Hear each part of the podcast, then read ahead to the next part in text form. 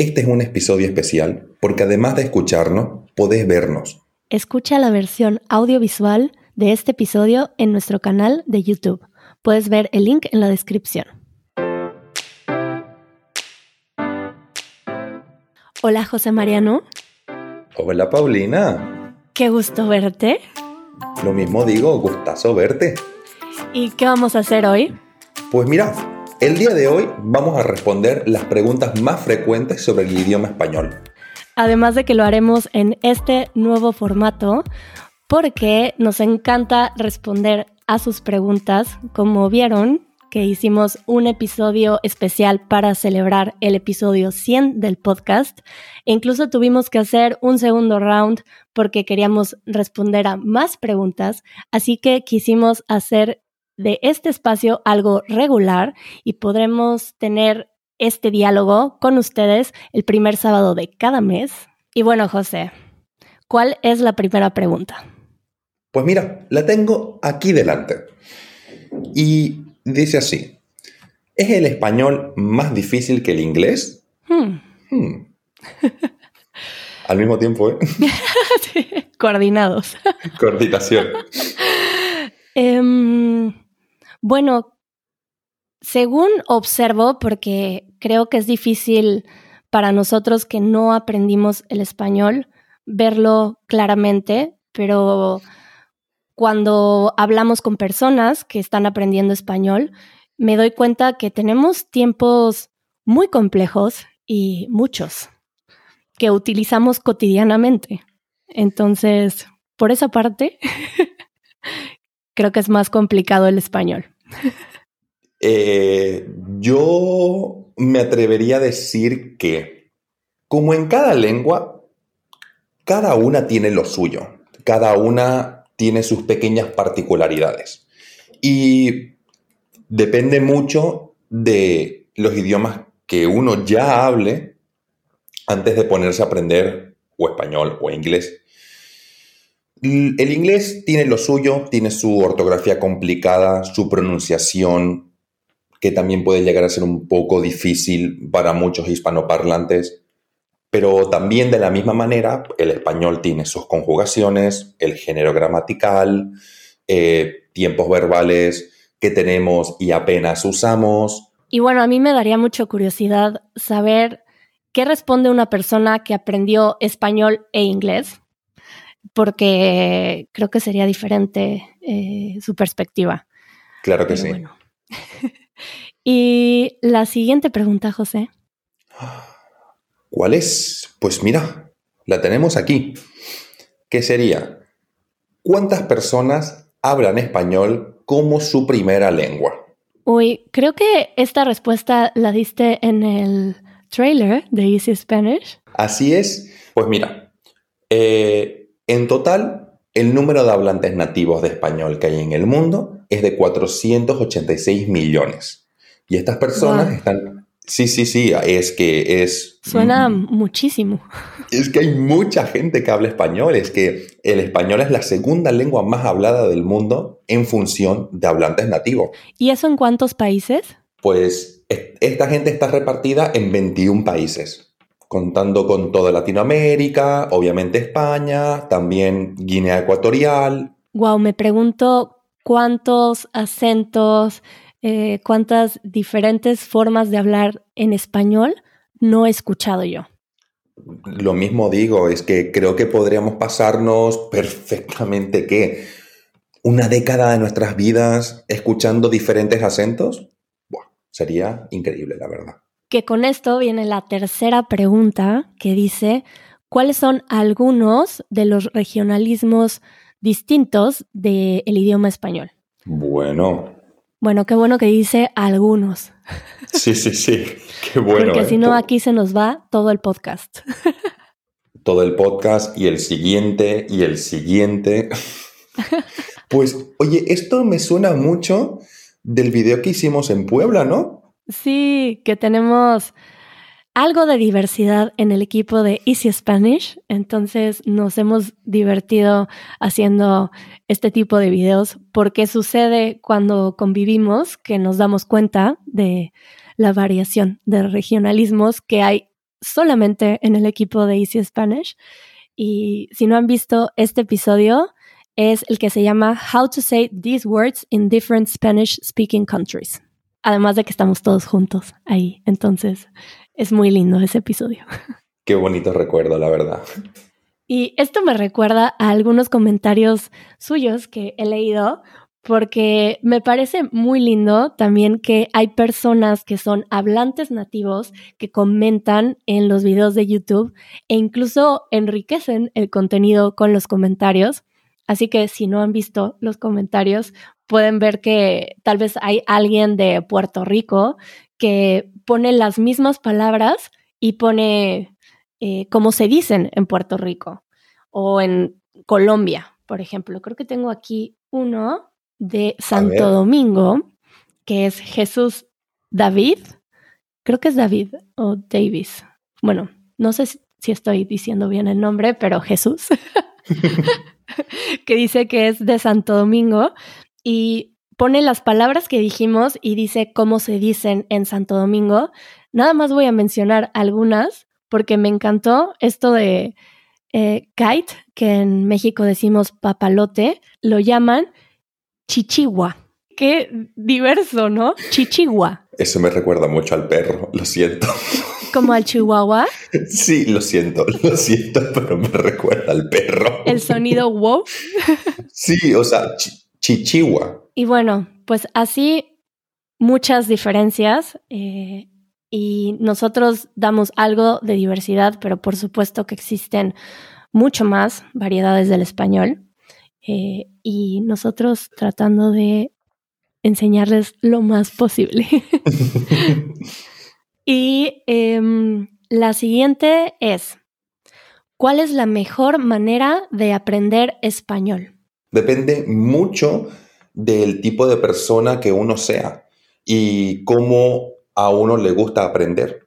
Hay gente que, por ejemplo, eh, le gusta aprender leyendo le gusta aprender directamente la teoría y después hay gente que le gusta aprender de manera mucho más práctica, estando ahí, en medio del meollo. Bueno, yo conozco a dos personas que aprendieron español y aunque de igual forma puede ser algo personal, aunque sean dos personas, me dijeron que el español les resultaba un idioma que se puede aprender intuitivamente que cuando estás inmerso en un lugar en donde se habla español, que mm, es algo que se puede eh, aprender orgánicamente y que no se necesita de tanto estudio continuo como en otros idiomas.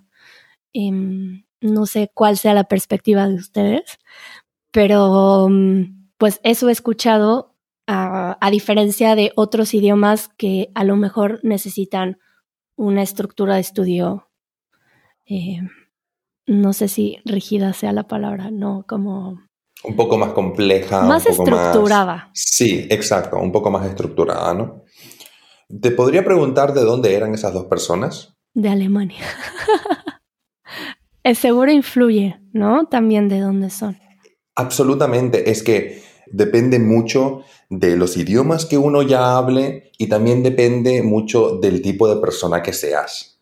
Porque mi forma de aprender idiomas puede que no sea para nada igual que la tuya o que la de otra persona y podemos, y podemos acabar hablando el mismo idioma. Claro, si eres una persona más introvertida y que te cuesta más trabajo empezar a socializar cuando te sientes tan inseguro de no saber un idioma, a lo mejor te funciona mejor estudiar en casa hasta sentirte más seguro para conversar fuera de casa.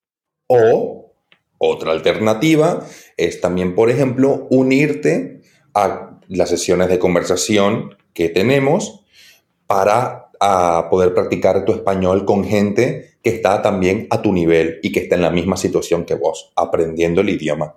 Además de que este mes empezamos a tener más sesiones con diversidad de horarios para que sean más accesibles para ustedes y son guiadas por un miembro del equipo de Easy Spanish, pero puedes practicar con personas como bien dijiste, que aprenden español como tú y ahí puedes tomar más confianza. Practicando en tu casa, eh, mejorando y agarrando también confianza y seguridad en tu nivel para después poder salir y hablar con la gente con total comodidad. Así que si aún no has visto la membresía de conversación, les dejamos más información en la descripción.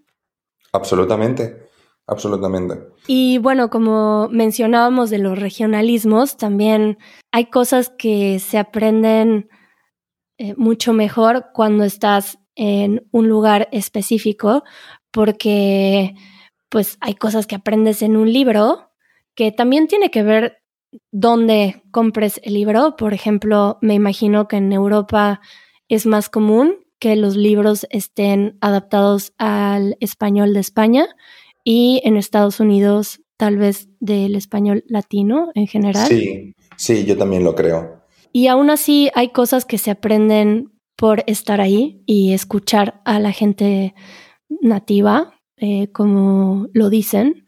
Por ejemplo, hay un comentario que leí de Rick en el episodio del café que decía, después de haber aprendido español por años y hablar español con fluidez, todavía no sabía que se pueden utilizar los verbos mencionados en este video. Ah. Y es curioso porque hay ciertas formas que a lo mejor aprendes en un libro y y que la forma natural no la conoces hasta que la pones en práctica. Estoy completamente de acuerdo y hasta eso nos pasa a nosotros siendo hablantes nativos del español. Cuando encontramos a otra persona de otro país, yo qué sé, imagínate por ejemplo, yo apenas he escuchado español de El Salvador. Entonces imagínate que conocemos a alguien de allí y comienza a hablar y comienza a decir palabras y expresiones que no conocemos para nada pero eso no significa que no hablemos español, simplemente que muestra la enorme diversidad que hay dentro del idioma y que siempre hay espacio para poder seguir aprendiendo y desarrollando tus habilidades lingüísticas. Claro, cada vez que te mueves a otro país o incluso a otro estado, aprendes nuevas eh, versiones del español. Y podemos cerrar esta pregunta con un comentario de Martin que dice en el video de restaurantes, muchas gracias, el video es muy útil porque muchas de estas cosas no se estudian en las escuelas, pero es mucho más importante poder pedir algo en un restaurante que saber algunas frases muy difíciles que tal vez no se utilizan cotidianamente, me imagino, ¿qué se refiere? Sí, por ejemplo, eh, es muy típico eh, cuando estás aprendiendo un idioma que te enseñen a escribir una carta formal. Eh, una carta para un director o para una persona, utilizar vocabulario, lenguaje como muy culto, muy formal, ¿no? Cuando en realidad lo que nos hace falta también es saber pedir, pues, una copa de vino o pedir un plato de pasta en un restaurante eh, frases tan simples como disculpe, ¿dónde está el baño? O disculpe, la cuenta, por favor, ¿no? Cosas así. Y la siguiente pregunta. Bueno, esa tiene que ser para ti. uy, uy, uy, a ver, a ver. ¿Cuál es el origen del idioma español? Uy, uy, uy, uy, uy. Vamos a ver, es que me están haciendo cosquillas porque esta pregunta a mí me encanta. Pero si no mal recuerdo, Paulina, hablé un poco de esto, ¿no? En, el podcast. Sí, en el episodio de Origen de las Palabras, que es el episodio 85. Pues mira, voy a dar una respuesta un poquito más ah, resumida. Cuando cae el Imperio Romano de Occidente, todo ese territorio que pertenece al imperio, pues claro, en ese territorio se hablaba latín y se mantenía el latín eh, gracias a, claro, la presencia y el poder del imperio. Cuando cae el imperio, todos esos territorios, pues, eh, todo ese territorio del, del, imperio se comienza a fragmentar, ¿no? Entonces, pues cada territorio, pues, adquiere como una cierta independencia. Al no estar ya conectados entre ellos, al no pertenecer eh, todos a la misma entidad, pues cada uno eh, tiene su forma de hablar, ¿no? De la misma manera que si, por ejemplo, vamos a México y dentro de México encontramos muchos acentos, igual en España encontramos muchos acentos y muchas formas diferentes de hablar, pues lo mismo pasaba con estos territorios del Imperio Romano. Wow, estoy muy sorprendida, José, de que has dicho todas estas cosas con mucha naturalidad, hablando de el siglo. Yo no puedo registrar ninguna fecha. Estoy sorprendida. Yo aquí nada más estoy en mi selva. Te falta un coco, te falta una hamaca y vamos, ya estás instalada. Pues muchas gracias, José, por esa explicación de nuevo. El placer es todo mío. Mira, vamos a la siguiente pregunta. Uy, esta pregunta la verdad yo creo que es muy famosa para todo mundo que está aprendiendo español. ¿Cuál es la diferencia entre ser y estar? Sí, creo que es muy popular esta pregunta y ya tenemos un video acerca de ser y estar. Si no lo han visto, lo pueden buscar. Y la otra pregunta más buscada, que es algo parecida, es la diferencia entre por y para, que nos hace falta un video, pero lo sacaremos pronto. Así es. y bueno, antes de irnos, quiero leer otros comentarios, aunque ya leí algunos mientras hablábamos, pero me gustaría leer tres tipos de comentarios. A ver, venga, va, por favor. Unos que me encantan son los comentarios en los que nos dan ideas tanto de episodios o hace poco leí un comentario de Chao Lee que decía, estoy muy emocionado de escuchar sobre la comida típica de Guadalajara. Y por cierto, ahí tengo una recomendación. Me podrían poner, ah, se puede poner una imagen de la comida nueva cuando la persona la mencione. Sería más fácil para saber de qué hablan. Y me pareció algo muy lindo que hacen este tipo de sugerencias para los videos. Em, ese es un tipo de comentario que disfruto mucho. Em, bueno, aquí yo estoy hablando mucho porque, como verán en mis respuestas, soy la que más responde a sus comentarios y yo paso eh, los comentarios que están dirigidos a alguien se los paso a los miembros del equipo y ahí estoy preguntando como, Juanjo, hay tres comentarios de personas preguntándome qué banda es la que mencionaste en el episodio, que por supuesto yo no conocía. y otro de los comentarios que claro que nos encantan es cuando dicen, por ejemplo, aquí de Marvin, uno de los episodios que volví a reproducir. Eligieron un tema súper feliz e interesante, incluso toda la gente estaba muy amable. Gracias por su trabajo. Excelente otra vez. Bonito. Pues muchísimas gracias. Los comentarios en los que nos echan porras. Esos también son muy lindos, siempre. Absolutamente. y otro tipo de comentario que es muy recurrente que quería mencionar es este en el que la gente dice que es muy rápido. Y hay un comentario de Ravi Kumar que dice, I came here to learn Spanish, but now I feel, and there's, uh, bueno, y hay muchas caritas como en pánico. Así. Esa es como la cara. Si, si están viendo el video, estoy imitando un emoji. No me acuerdo el autor, pero e, ese cuadro, El Grito, el hombre de... Ah, no, ese, ese es como así. no. bueno. Em, estos comentarios son recurrentes y bueno, a él le respondí que mi recomendación sería, mi consejo sería, sé paciente. A veces nuestra mente nos dice, no entiendo, no entiendo nada, va muy rápido. Creo que si prestamos atención a esta otra parte de nuestro cerebro que no es tan consciente que simplemente está recibiendo información eh, que no tenemos que prestar atención a entender absolutamente todo y confiar que hay algo que se está captando de este idioma y que poco a poco te vas a dar cuenta de que vas a entender más y más. Y esta práctica, ¿no? De, leer y, y escuchar al mismo tiempo. Sí, absolutamente. Eso ayuda mucho. Yo entiendo que para muchos eh, el español es un idioma que puede parecer muy rápido. Y es cierto, es un, es un idioma bastante rápido. Y hay algunos que otros hablantes, por ejemplo yo, que me lo dicen mucho, que hablamos demasiado rápido.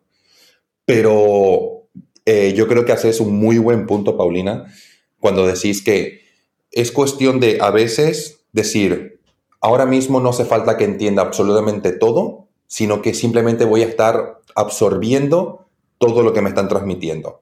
Y poco a poco ir moldeándome hasta poder pues entenderlo todo. Y también tenés mucha razón con lo de la paciencia es clave. Un poco de paciencia y poco a poco. Y bueno, muchas gracias por sus comentarios, todo tipo de comentarios, y estaremos leyéndolos el primer sábado de cada mes. Así que síganos escribiendo y formando parte de esta comunidad que construimos juntos. Y creo que es tiempo de despedirnos, José. Al parecer sí.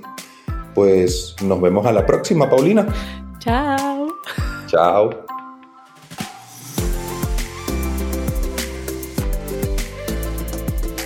Esto fue el podcast de Easy Spanish. Si todavía querés más, unite a nuestra comunidad. Nuestros miembros reciben una transcripción interactiva, el vocabulario más importante de cada minuto directamente en la portada del podcast y un after show después de cada episodio. Para más información, visita easy-spanish.org diagonal community.